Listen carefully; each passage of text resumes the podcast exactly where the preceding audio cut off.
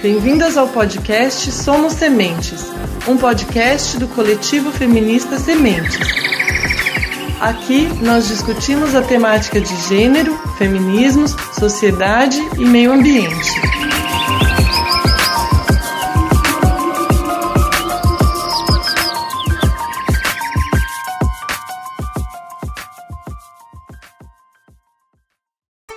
Pessoal! Eu sou a Mariana e esse é mais um episódio do podcast do coletivo feminista Sementes. Estão aqui comigo hoje as queridas companheiras Nahara.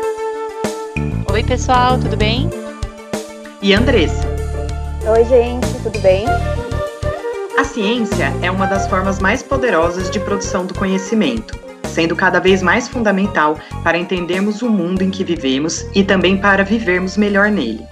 Ao longo do tempo, as ciências básicas, aplicadas e sociais tiveram um papel determinante na evolução da sociedade e no bem-estar da humanidade. Neste sentido, o investimento em políticas de desenvolvimento científico e tecnológico são fundamentais para o avanço de um país. De acordo com o Ministério da Ciência, Tecnologia e Inovações, em 2017, o Brasil investiu 1,26% do seu produto interno bruto em pesquisa e desenvolvimento, percentual muito inferior ao de países como Coreia do Sul, China, Alemanha e Estados Unidos, que investem em torno de 2 a 4% de seu PIB. Durante 20 anos, o Brasil vivenciou um período de grandes avanços nas políticas de desenvolvimento científico e tecnológico. Entre os anos 2000 e 2015, o orçamento dos principais fundos nacionais de apoio à ciência aumentou de 4 para 13,9 bilhões de reais. Este investimento gerou resultados. De acordo com a fundação americana National Science Foundation, entre 2008 e 2018, o Brasil teve um aumento de 69,4% no número de artigos científicos publicados e alcançou o 11º lugar no ranking de publicações científicas, à frente de países como Canadá, Austrália e Irã. Nos últimos cinco anos, porém, a ciência brasileira vem enfrentando uma grave crise. Em 2020, o orçamento dos principais fundos de pesquisa do país voltou ao patamar de 20 anos atrás os recursos da Coordenação de Aperfeiçoamento de Pessoal de Nível Superior, CAPES, sofreram redução de 30%, e a taxa de fomento a pesquisas do Conselho Nacional de Desenvolvimento Científico e Tecnológico, CNPq, teve corte de 80%. Até outubro de 2019, o Brasil havia perdido mais de 17 mil bolsas de estudos devido ao contingenciamento de recursos. Além de lidar com este cenário desolador em que a ciência brasileira se encontra, as cientistas mulheres precisam enfrentar o desafio adicional de se fazerem representadas. De acordo com a Unesco, as mulheres representam apenas 28% dos cientistas no mundo. No Brasil, segundo dados do CNPq, as mulheres são maioria na concessão de bolsas para iniciação científica, 55%, de mestrado, 52%, de doutorado, 50% e de pós-doutorado, 53%, mas correspondem a apenas 36% das bolsas de produtividade em pesquisa, aquelas oferecidas para pesquisadores que já têm o título de doutor ou livre docência e que têm uma produção científica de destaque em suas áreas de conhecimento. Para conversar sobre esse tema hoje, convidamos Mariana Morozeski. A Mariana é bióloga e doutora em ciências pela Universidade Federal de São Carlos, pós-doutora em poluição atmosférica pela Universidade Federal de Itajubá, militante do coletivo feminista Mulheres na Praça e das Brigadas Populares de Itabira, em Minas Gerais. Seja muito bem-vinda, Mariana. Olá, ouvintes do podcast do Coletivo Sementes. É, olá, Andressa, Nahara, Mariana. Muito obrigada pelo convite de estar aqui com vocês. Mari, nós vivemos hoje um mundo marcado pela viralização das fake news, né? Criadas e compartilhadas majoritariamente por meio das redes sociais e das mídias digitais em geral. Esse fenômeno vem sendo reforçado por políticos como os presidentes Bolsonaro e Donald Trump. Ele produz um terreno bastante fértil para o fortalecimento de movimentos anti-ciência, teorias da conspiração e outros extremismos, né? A partir desse contexto, você poderia falar um pouquinho para a gente sobre o que é ciência e por que ela é tão importante para a humanidade? Então, ao longo da existência da humanidade, diversos conhecimentos foram produzidos para tentar interpretar o mundo. A ciência, ela pode ser definida como mais um tipo de conhecimento, que difere dos outros por utilizar métodos de observação e experimentação para tentar entender o mundo natural e os fenômenos sociais. Além disso, para ser considerado científico, o conhecimento não pode ser baseado em dogmas, ou seja, ser imutável, que não possa ser modificado. O conhecimento científico, em qualquer área, ele precisa ser passível de ser refutado. Que, que é isso? É ser contraposto, ser substituído por novos conhecimentos, se estes forem mais adequados para explicar a realidade. Assim, a ciência trará sempre respostas baseadas nos avanços técnicos e no momento histórico de cada sociedade. É importante ressaltar que ela não é superior ou inferior a nenhuma outra forma de conhecimento. Como exemplo disso, na Idade Média, as pessoas tinham uma ideia de que os organismos surgiam por geração espontânea, ou seja, se uma pessoa deixasse as roupas sujas assim no canto, né, do quarto, da sala, surgiriam espontaneamente animais nesse ambiente, como ratos e baratas. Foi um cientista muito conhecido, o Pasteur, né, que em 859 mostrou que a vida só é possível a partir de outra matéria viva, de um ser vivo pré-existente. Hoje, esse conhecimento é amplamente utilizado nas práticas higiênicas, como os processos de pasteurização, no ato de ferver ou filtrar a água, de lavar as mãos, de armazenar adequadamente os alimentos, evitando assim contaminações por bactérias patogênicas, levando à melhoria da qualidade de vida de todas as pessoas. Outro exemplo de respostas que a ciência trouxe para a humanidade e que anteriormente eram explicadas por dogmas é espécies. Nesse sentido, Charles Darwin em 1859, demonstrou a partir de observações científicas no livro A Origem das Espécies, como as espécies podiam surgir e se diferenciar no tempo e espaço, a partir de variações e da seleção natural. Esse conhecimento é utilizado amplamente na agricultura, na conservação de espécies, na compreensão da resistência bacteriana a antibióticos nos hospitais, por exemplo, e para entender mutações virais, como as que estamos vendo agora com a pandemia de Covid-19. Legal, Mari. Brilhante essa introdução. É, acho que pegando um pouco esse gancho né, da pandemia, nos anos de 2015 e 2016, é, o Brasil viu o número de casos de microcefalia em bebês aumentar em cerca de nove vezes, né, gerando uma grande preocupação. Né? E foi uma cientista brasileira, né, a epidemiologista Celina Maria Martelli, quem liderou um grupo de pesquisa internacional para investigar as origens dessa epidemia. Né? É, após investigações, este grupo de pesquisa associou a doença ao vírus Zika, transmitido pelo mosquito do Aedes aegypti. É, toda essa estrutura montada para estudar a epidemia de microcefalia e do vírus Zika contribuiu para as rápidas respostas brasileiras no diagnóstico, no sequenciamento genético e no cultivo do coronavírus em laboratório, agora já na pandemia do Covid-19. É, esse exemplo nos mostra a importância da ciência para o desenvolvimento econômico e social de um país. Você poderia falar um pouco mais sobre essa importância, especialmente no Brasil? Na, é ótimo você ter utilizado esse exemplo do vírus Zika. De fato, a resposta do Brasil ao Zika foi muito rápida e elogiada internacionalmente. O fato é que, quanto mais conhecimento se gera sobre uma doença, menor a possibilidade ela tem de causar danos a uma população. Por exemplo, antigamente, a mortalidade infantil era gigante. Estima-se que 20% das crianças morriam antes de completar os cinco anos de idade.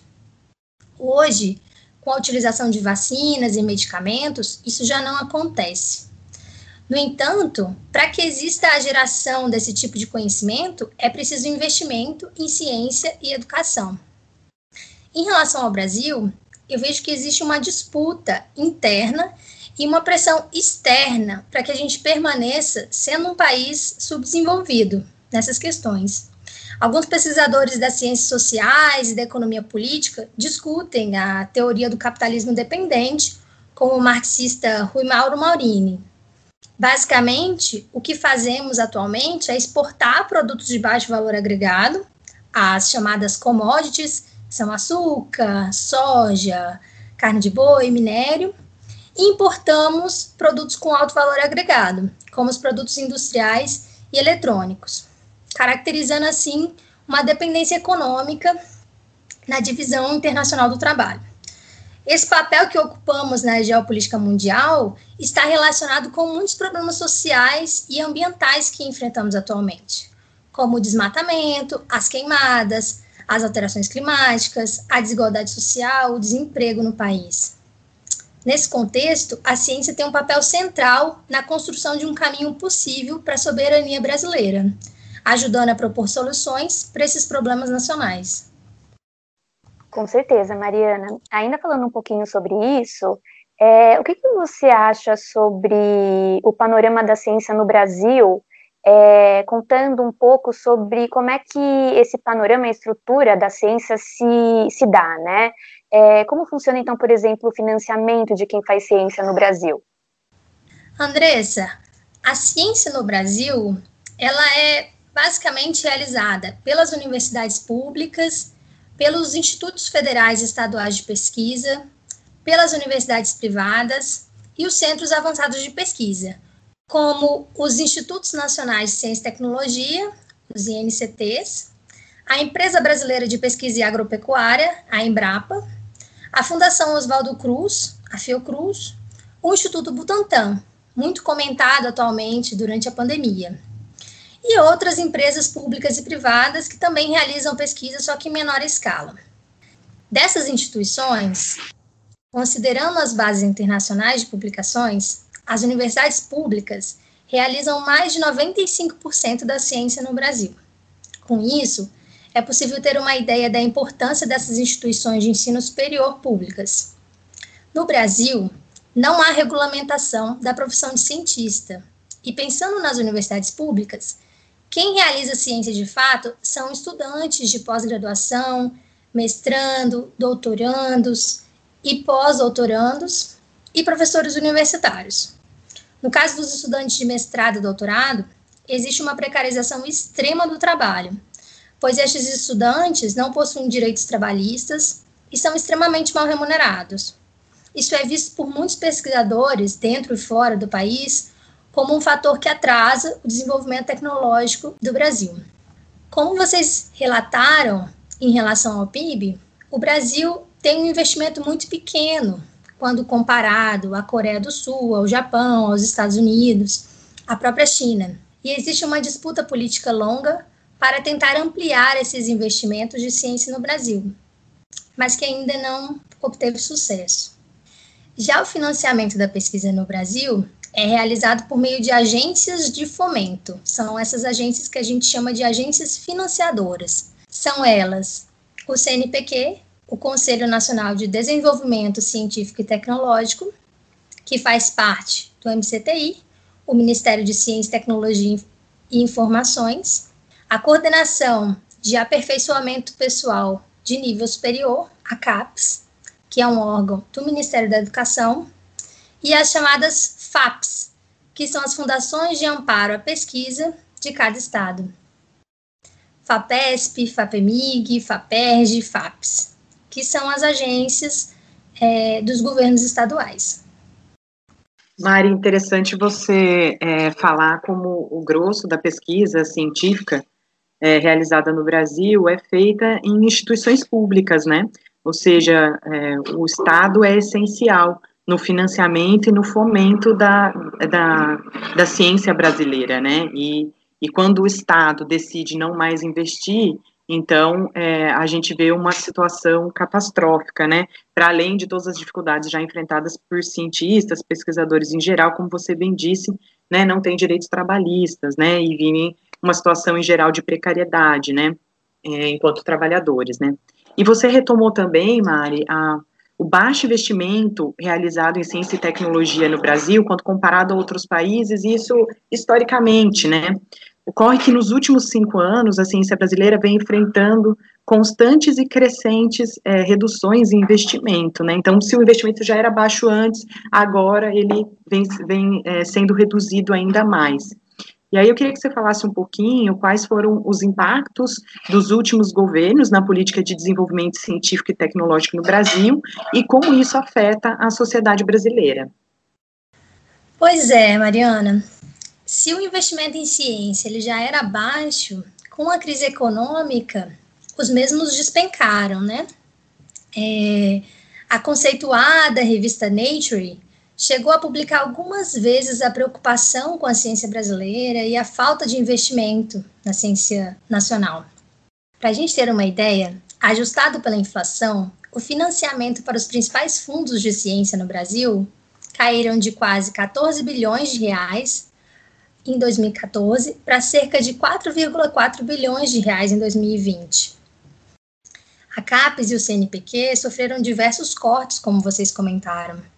E todos esses cortes afetam diretamente o nosso futuro, pois reduzem a nossa capacidade de respostas aos problemas, como a atual pandemia de Covid, nos impede de atualizar e continuar as pesquisas, reduz a quantidade de profissionais qualificados, aumenta o desemprego e, além disso, desperdiça o dinheiro público, pois as obras realizadas nos governos anteriores, os equipamentos e produtos adquiridos se tornarão obsoletas, obsoletos e deteriorados sem novos recursos.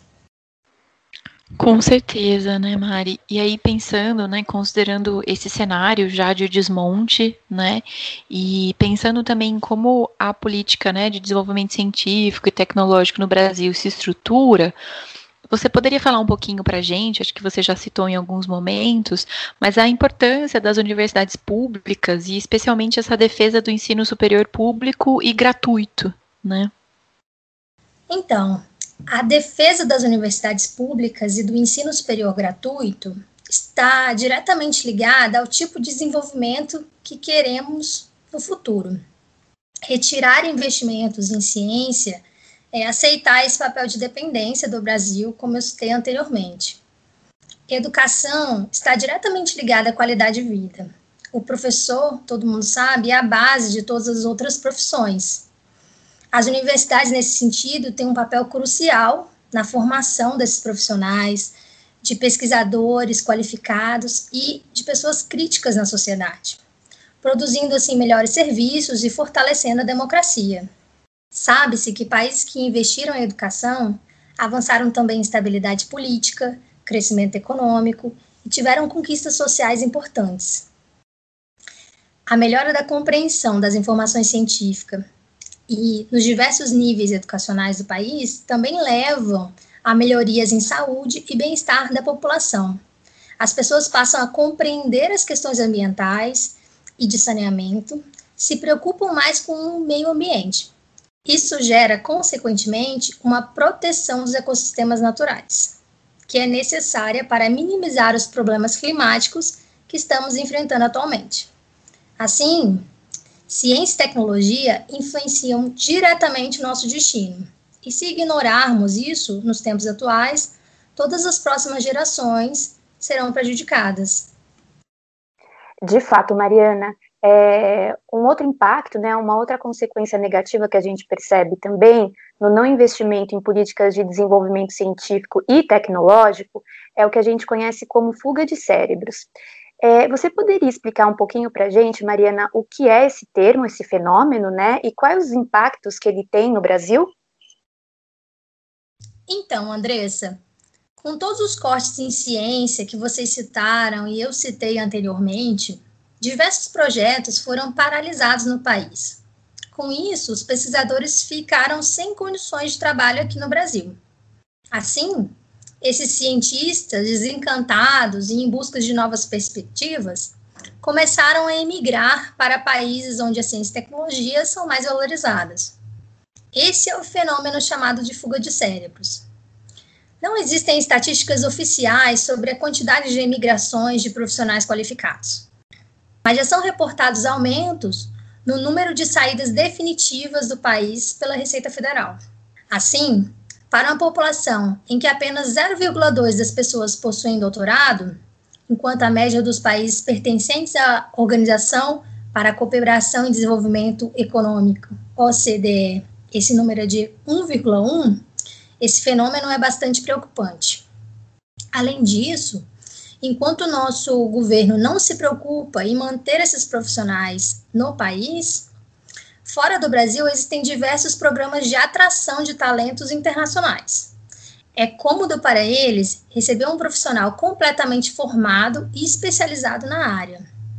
Os outros países já entenderam isso, nós ainda não.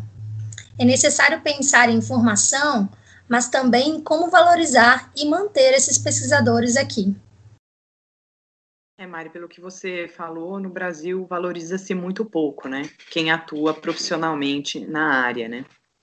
É, Mari, mudando um pouquinho de assunto, mas ainda é, relacionado com ele, né? Na confiança que se tem na ciência, em uma pesquisa realizada entre outubro de 2019 e março de 2020 pelo Pew Research Center em 20 países, o Brasil foi apontado como aquele que menos confia na ciência. De acordo com a pesquisa, 36% dos entrevistados brasileiros disseram confiar pouco ou nada na ciência. E apenas 8% deles acreditam que as realizações dos cientistas brasileiros estão acima da média internacional. Estes resultados revelam que no Brasil a confiança que a população tem na ciência é em geral baixa, né? E tem contribuído para o fortalecimento de um fenômeno conhecido como negacionismo científico. Você poderia falar um pouco sobre o que é negacionismo científico e as razões para ele estar ganhando força no Brasil, mas também no mundo? Então, Mariana, essa sua pergunta me faz refletir sobre vários pontos. O primeiro é que a ciência, de certa forma, disputa, entre aspas, e mesmo que indiretamente, com entendimentos do mundo que são conservadores. Muitos deles tentam justificar essa posição por meio de dogmas religiosos. O exemplo mais clássico é a prisão e a perseguição do cientista Galileu Galilei por defender a tese de que a Terra não ficava no centro do universo, e sim orbitava o Sol. A Igreja Católica, na época, defendia a Terra como centro de tudo que existia. Pareceria ridículo pensar isso hoje em dia se a gente não soubesse dos defensores da Terra plana em pleno 2020. Penso que vivemos em um tempo em que temos muita informação, o tempo todo na palma da mão, com os nossos celulares. Mas as pessoas confundem essas informações com conhecimento. Conhecimento é uma compreensão dessas informações de forma crítica e ligada à realidade e historicidade daquilo que se recebe. Além disso, avalio que quando uma pessoa escuta durante uma vida inteira um tipo de informação, sem buscar de fato a origem ou a explicação da mesma, e de repente é contraposto e recebe um argumento contrário àquilo que ela acreditou a vida toda, algo novo, a tendência natural dessa pessoa será negar e se manter numa zona de conforto em um mundo conhecido. Por exemplo, compreender a vacina e como ela age no organismo é algo complexo. Por mais que os professores tentem facilitar o entendimento, é preciso haver uma dedicação das pessoas para entenderem como os anticorpos são produzidos e agem no nosso corpo. Assim, penso que esse movimento de negar as vacinas surge muito da ausência de uma educação de qualidade que seja crítica e baseada na produção científica. É preciso pensar também que o negacionismo científico é benéfico e rentável economicamente para vários grupos, como os bilionários do ramo do petróleo, das indústrias de extração, os ruralistas e os desmatadores. Esses grupos lucram diretamente com a negação das alterações climáticas e dos problemas ambientais advindos delas. Por isso, investem muito dinheiro na propaganda negacionista do aquecimento global, por exemplo. Outro fator importante sobre essa questão é o elitismo da academia.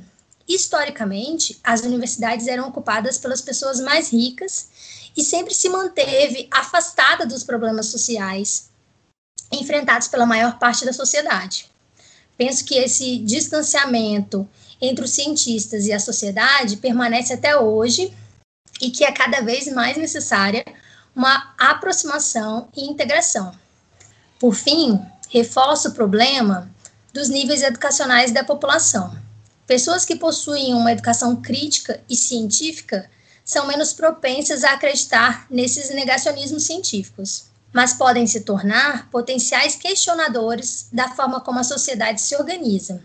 Por isso, as escolas públicas estão tão sucateadas, é um projeto real de dominação. Ampliar os níveis educacionais da população brasileira por meio da implantação de uma pedagogia crítica é uma forma de combate a esse negacionismo. Muito bom, Mari. É, acho que mudando um pouco de assunto, mas ainda muito relacionado a isso, né, a gente pode observar esse avanço da lógica neoliberal na educação e na ciência brasileira, né, transformando as pesquisas e o conhecimento produzido em mercadorias a serem exploradas, né. É, na pós-graduação, isso se torna bastante evidente a partir do que a gente chama de produtivismo acadêmico, ou seja, né, essa articulação dos mecanismos de produção capitalista ao mundo intelectual acadêmico. No Brasil, tanto a CAPES quanto o CNPq acabam por acentuar esse fenômeno ao intensificar critérios quantitativos da produção para classificar e fomentar os cursos de pós-graduação em estrito senso no país um dos possíveis efeitos, né, para esse produtivismo acadêmico pode estar relacionado à saúde mental dos pesquisadores, né? Em uma pesquisa publicada em 2018 pela revista Nature, que foi desenvolvida com cerca de 2.300 estudantes de pós-graduação de mais de 26 países, 39 deles tinham sintomas de depressão e 41% de ansiedade, enquanto na população geral esses índices ficam em 6%. Esse estudo mostra também que os grupos mais propensos a expressar esses sintomas são os transgêneros, as mulheres e os homens, respectivamente. Como você acha que o produtivismo acadêmico se expressa na ciência brasileira e qual que é o impacto dele? Na o produtivismo acadêmico, ele é baseado em aplicar uma lógica de mercado à academia. Assim, avaliam-se as universidades, os programas de pós-graduação, os próprios pesquisadores, pelo número de produções acadêmicas realizadas em um determinado tempo. Isso faz com que artigos científicos e livros funcionem quase como um produto mesmo, descaracterizando completamente a subjetividade do processo criativo inerente à produção científica. Além disso, determinam-se prazos restritos para cada etapa de formação. Por exemplo, um mestrado ele precisa ser realizado em dois anos, no máximo três, e um doutorado em quatro, no máximo cinco. Não importa a área ou o tema da pesquisa.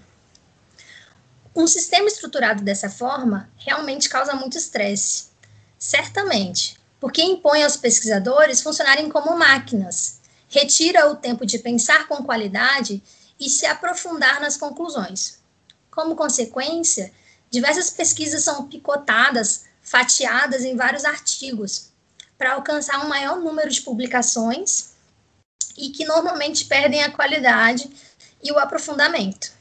Ainda, voltando à discussão sobre teoria de dependência, com esse modelo, os pesquisadores dos países subdesenvolvidos atuam majoritariamente na produção de dados, com esses artigos super subdivididos, enquanto os centros de pesquisa nos países desenvolvidos conseguem produzir análises mais aprofundadas que fundamentam novas teorias. É importante ressaltar que esse produtivismo é imposto pelas agências de fomento às universidades e que o cientista, seja ele pós-graduando ou professor, são trabalhadores que necessitam de alguma forma seguir essas regras para se manterem dentro da academia. Existe dessa forma uma seleção de pessoas, pois se as pessoas não se adequarem à norma, são prontamente descartadas do mundo acadêmico. Isso faz com que elas aceitem o sistema imposto, mesmo que tenham críticas a ele. Com certeza, Mariana. É uma coisa que eu pensei aqui também, né?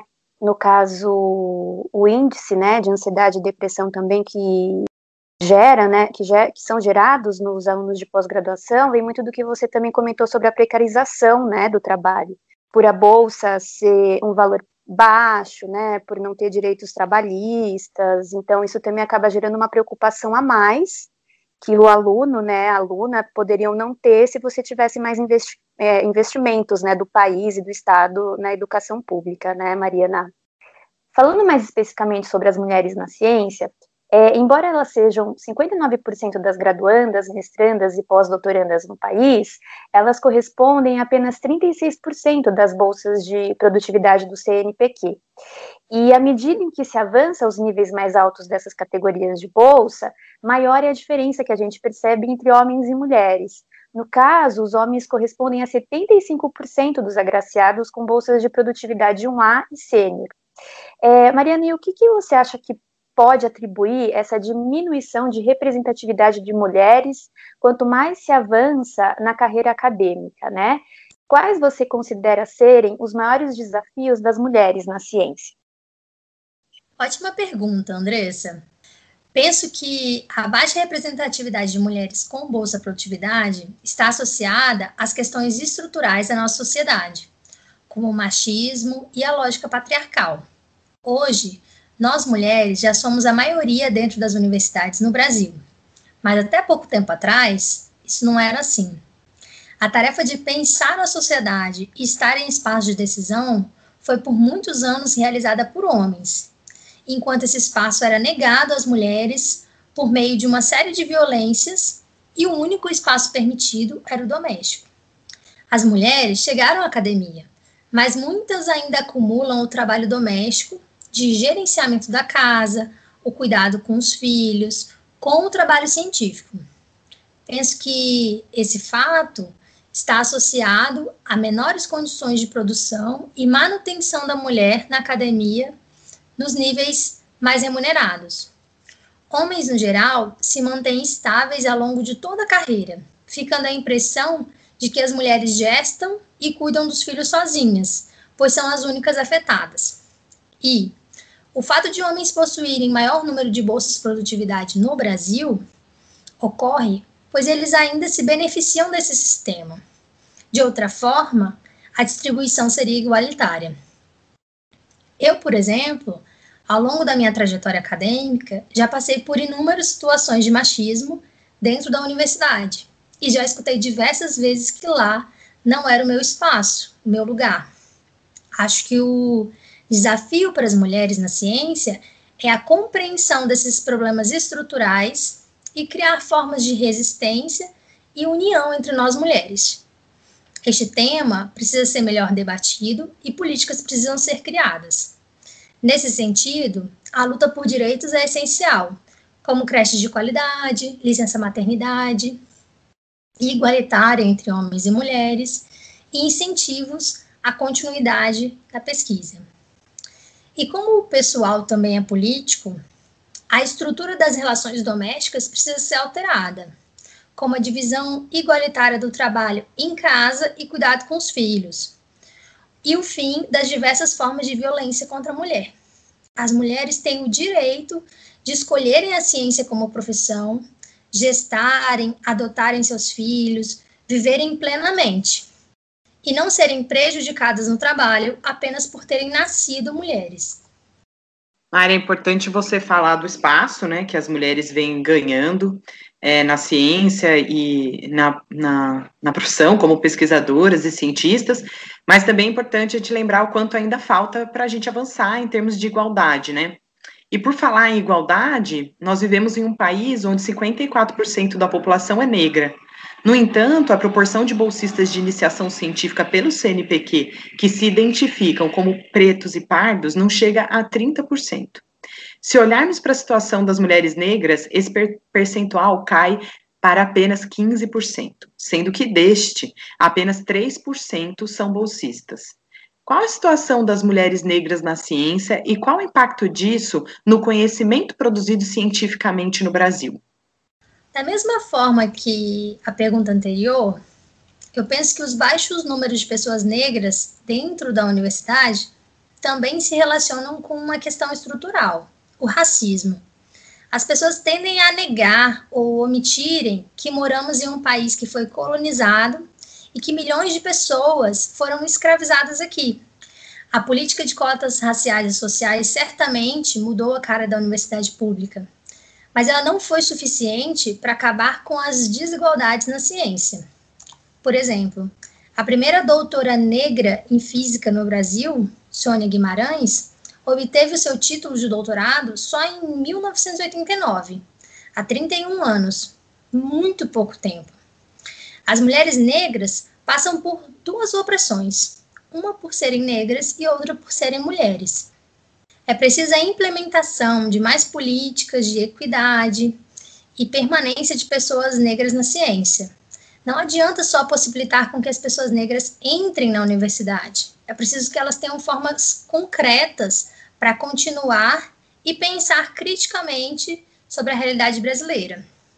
Enquanto eu estava pesquisando para conversar com vocês, eu li uma frase super bonita e necessária da Bárbara Pinheiro, do site Consciência, que diz o seguinte: É preciso revisitarmos os porões da nossa própria história para darmos vez e voz a narrativas históricas invisibilizadas, que nos propiciarão uma descolonização dos padrões do que vem a ser ciência e do que vem a ser cientista.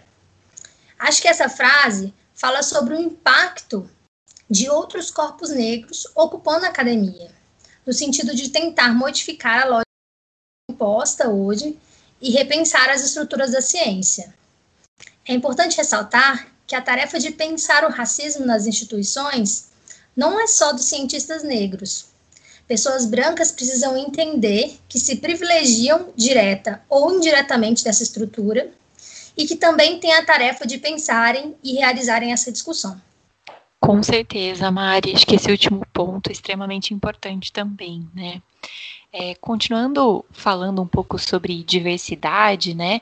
No livro Mentira Científica sobre as Mulheres, as autoras Pérez e Garcia exploram as desigualdades de gênero no mundo acadêmico e apontam que quando a ciência é feita a partir do ponto de vista de grupos tradicionalmente excluídos da comunidade científica, são identificados muitos campos de ignorância, segredos são revelados, outras prioridades se tornam visíveis, novas perguntas são formuladas e valores hegemônicos são criticados. Por vezes, é, acontecem até mesmo mudanças genuínas de paradigma.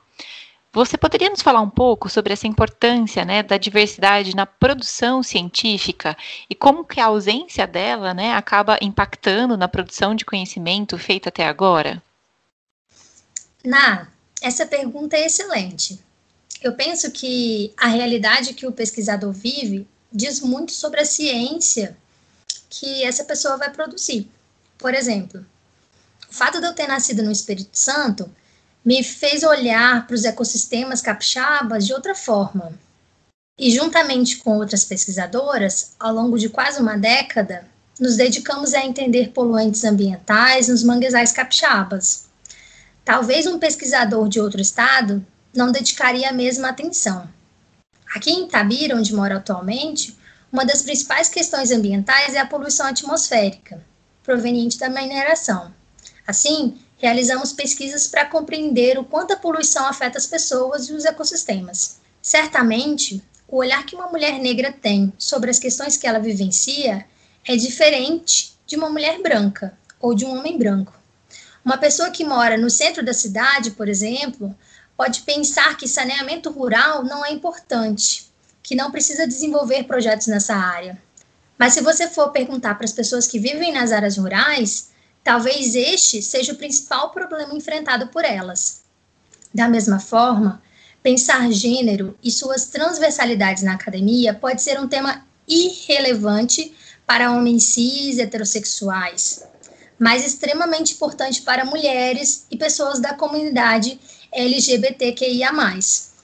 A diversidade na produção científica passa por esse mesmo caminho, que é compor uma academia com diferentes corpos, olhares atentos a diferentes realidades, para pensar a sociedade brasileira e o mundo. Avalio que existem apenas benefícios na democratização da academia e da ciência. Com certeza, Mariana. É, quanto mais representatividade né, a gente tiver, melhor. E continuando nesse mesmo tema, Mariana, você acredita que o que, que pode ser feito para aumentar a diversidade na ciência?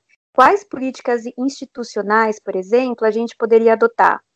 Então, Andressa, eu acredito que não existe uma forma de pensar políticas institucionais para aumentar a diversidade na ciência sem a existência de universidades democráticas, autônomas e ligada às demandas populares. A autonomia universitária e o livre pensar estão sendo amplamente atacados no atual governo, com a escolha de reitores não eleitos democraticamente e a perseguição de pesquisadores críticos a essa gestão. É necessário que a comunidade acadêmica e científica se organize nas entidades estudantis, em sindicatos, em outras formas de organização, para enfrentar esses ataques. Em segundo, as instituições de pesquisa precisam olhar com seriedade para os dados concretos da diversidade na comunidade acadêmica e entender de forma aprofundada as desigualdades existentes, como elas se iniciam e como acontecem. Só com dados a gente pode pensar políticas realistas que realmente funcionem quando implementadas. No caso das mulheres e das pessoas negras na ciência, existe um desafio na representatividade desses grupos, como você falou. Como almejar um espaço que parece não te aceitar? E, pelo contrário, te exclui, afasta e te descarta sempre que possível. Então, é importante garantir a permanência de mulheres e pessoas negras por meio de subsídios, para a continuidade desses pesquisadores.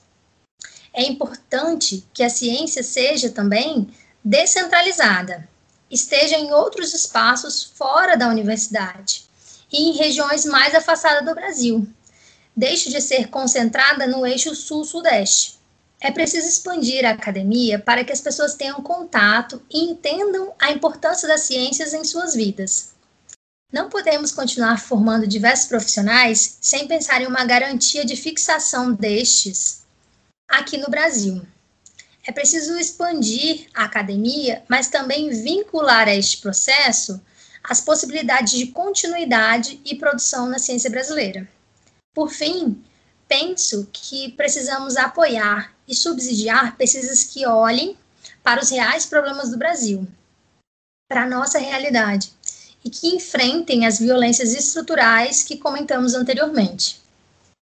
É, Mariana, isso tudo que você falou só reforça a importância da gente é, se unir, né, na luta é, por mais igualdade, né, de gênero, racial, na vida em geral, mas no mundo acadêmico, né, o universo acadêmico, ele é um reflexo do que é a sociedade brasileira, né, então essas desigualdades, elas vão reverberar, né, na, no universo científico e na produção científica em qualquer lugar do mundo e no Brasil especificamente que nós estamos falando aqui. É, em tempos de pandemia, Mari, é impossível a gente não falar é, desse, desse novo estado das coisas que estamos vivendo, né? Nós sabemos que a pandemia da Covid-19 reforçou as desigualdades já existentes no Brasil, né? Entre elas as opressões de raça e de gênero. As mulheres foram as primeiras a perderem seus empregos e a sofrerem cortes em seus salários, já 30% menores do que os salários dos homens, né? Acumularam a jornada de trabalho doméstico não remunerado, a educação domiciliar dos filhos e vem enfrentando o aumento da violência doméstica e uma maior dificuldade para conseguir ajuda ou para acessar os serviços necessários para enfrentar a violência sofrida. No mundo acadêmico, a pandemia também teve um impacto desigual entre homens e mulheres. Algumas revistas acadêmicas, por exemplo, apontaram de forma preliminar uma queda na submissão de artigos por mulheres já nos primeiros meses de quarentena. Esses apontamentos corroboram a pesquisa realizada pelo, pelo projeto Parent in Science, Pais na Ciência em Tradução Livre, realizado pela UFRGS que observou que 61,1% dos pesquisadores pais, homens, de crianças menores de um ano estavam conseguindo publicar normalmente durante a quarentena, contra 32% das pesquisadoras mães. Ainda de acordo com esse estudo, as mulheres negras, com filhos ou não, foram as que tiveram maior dificuldade de enviar artigos científicos durante a pandemia, né, submeter artigos científicos. Você poderia falar um pouco para a gente sobre o impacto da pandemia na ciência brasileira, sobretudo para mulheres e para a população negra? Então, Mariana, excelente pergunta sua. Eu penso que nós iremos perceber realmente os impactos da pandemia na ciência brasileira só em um, dois anos. Na minha área especificamente, que é o que eu posso falar, é, nós costumamos comentar que um ano fora da academia, da bancada do laboratório, do campo de pesquisa, gera um buraco de produções de quase dois anos. Eu avalio que o que irá acontecer não é um cenário muito bom. É que as mulheres e as pessoas negras terão ainda menores chances de continuarem em suas atividades, serem aprovadas em concursos, conseguirem bolsas na ciência e as desigualdades de gênero e raça irão se ampliar pós-pandemia, caso, obviamente, nada seja feito para reverter esse quadro. Mari, realmente muito triste essa realidade, né? A gente fica aqui na torcida e na luta para que outras políticas sejam implementadas, para que a gente possa construir né, uma realidade diferente dessa. É, infelizmente, nosso bate-papo de hoje está se encerrando, então, como última pergunta, a gente gostaria de saber, né, na sua avaliação, quais são as perspectivas da ciência nacional? Então, na, eu penso que ciência e educação precisam ser pensadas como política de Estado e não só de governos. Não dá mais para gente, de quatro em quatro anos, quando entra um novo governo, acabar com todas as construções anteriores. Essa instabilidade nos faz perder dinheiro e acaba atrasando as nossas possibilidades de modificar essas questões estruturais que a gente comentou, como o machismo, o racismo e o subdesenvolvimento do Brasil. Mas como dizia o Darcy Ribeiro, a crise na educação não é uma crise, é um projeto. Avalio que as perspectivas de melhoria são baixas, infelizmente, e a tendência atual é o enfraquecimento da ciência nacional com todos esses ataques. É necessária uma ampliação de investimentos, pois a continuidade dos cortes de verbas fará certamente a ciência brasileira paralisar nos próximos anos e as universidades ficarão completamente sucateadas. Educação e ciência precisam ser pensadas como investimentos. O retorno social é gigantesco, em termos de melhoria de qualidade de vida das pessoas. Por outro lado, para não acabar tão pessimista, eu vejo muitos jovens, principalmente mulheres e pessoas negras, muito mais politizadas e atenta a essas questões todas. Penso que se ocorrerem mobilizações amplas, com diversos setores da sociedade em defesa da universidade e da ciência, a gente consegue mudar esse cenário, sim. Verdade, Mariana. É, com certeza, trabalhos de coletivos e uma ampla frente né, política e social para a gente entender a importância da ciência no país é, vão ajudar muito mais a gente conseguir conquistas, né, é, ao longo dos anos e para a gente também conscientizar a população do quão importante a gente investir na ciência, né?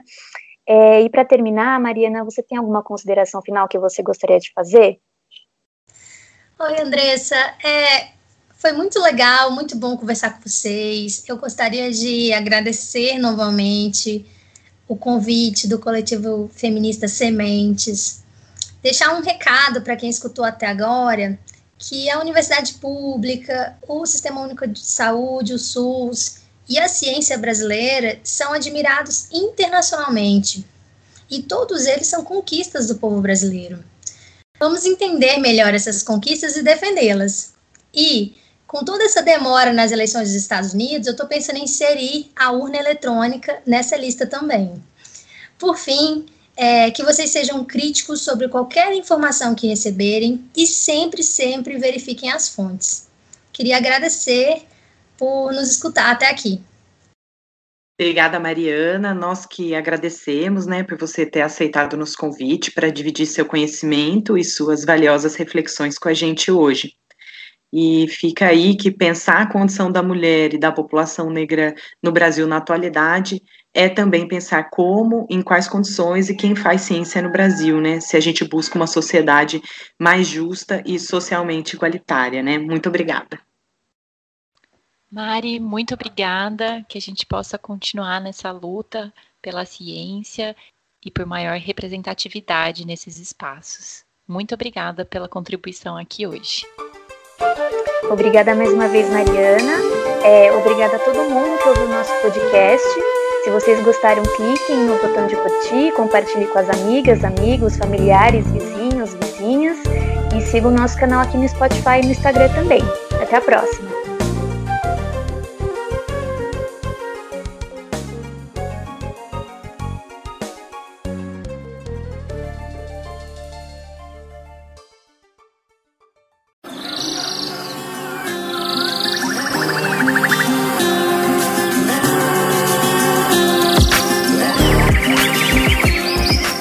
Foi o podcast Somos Sementes, do coletivo feminista Sementes. Até o próximo encontro.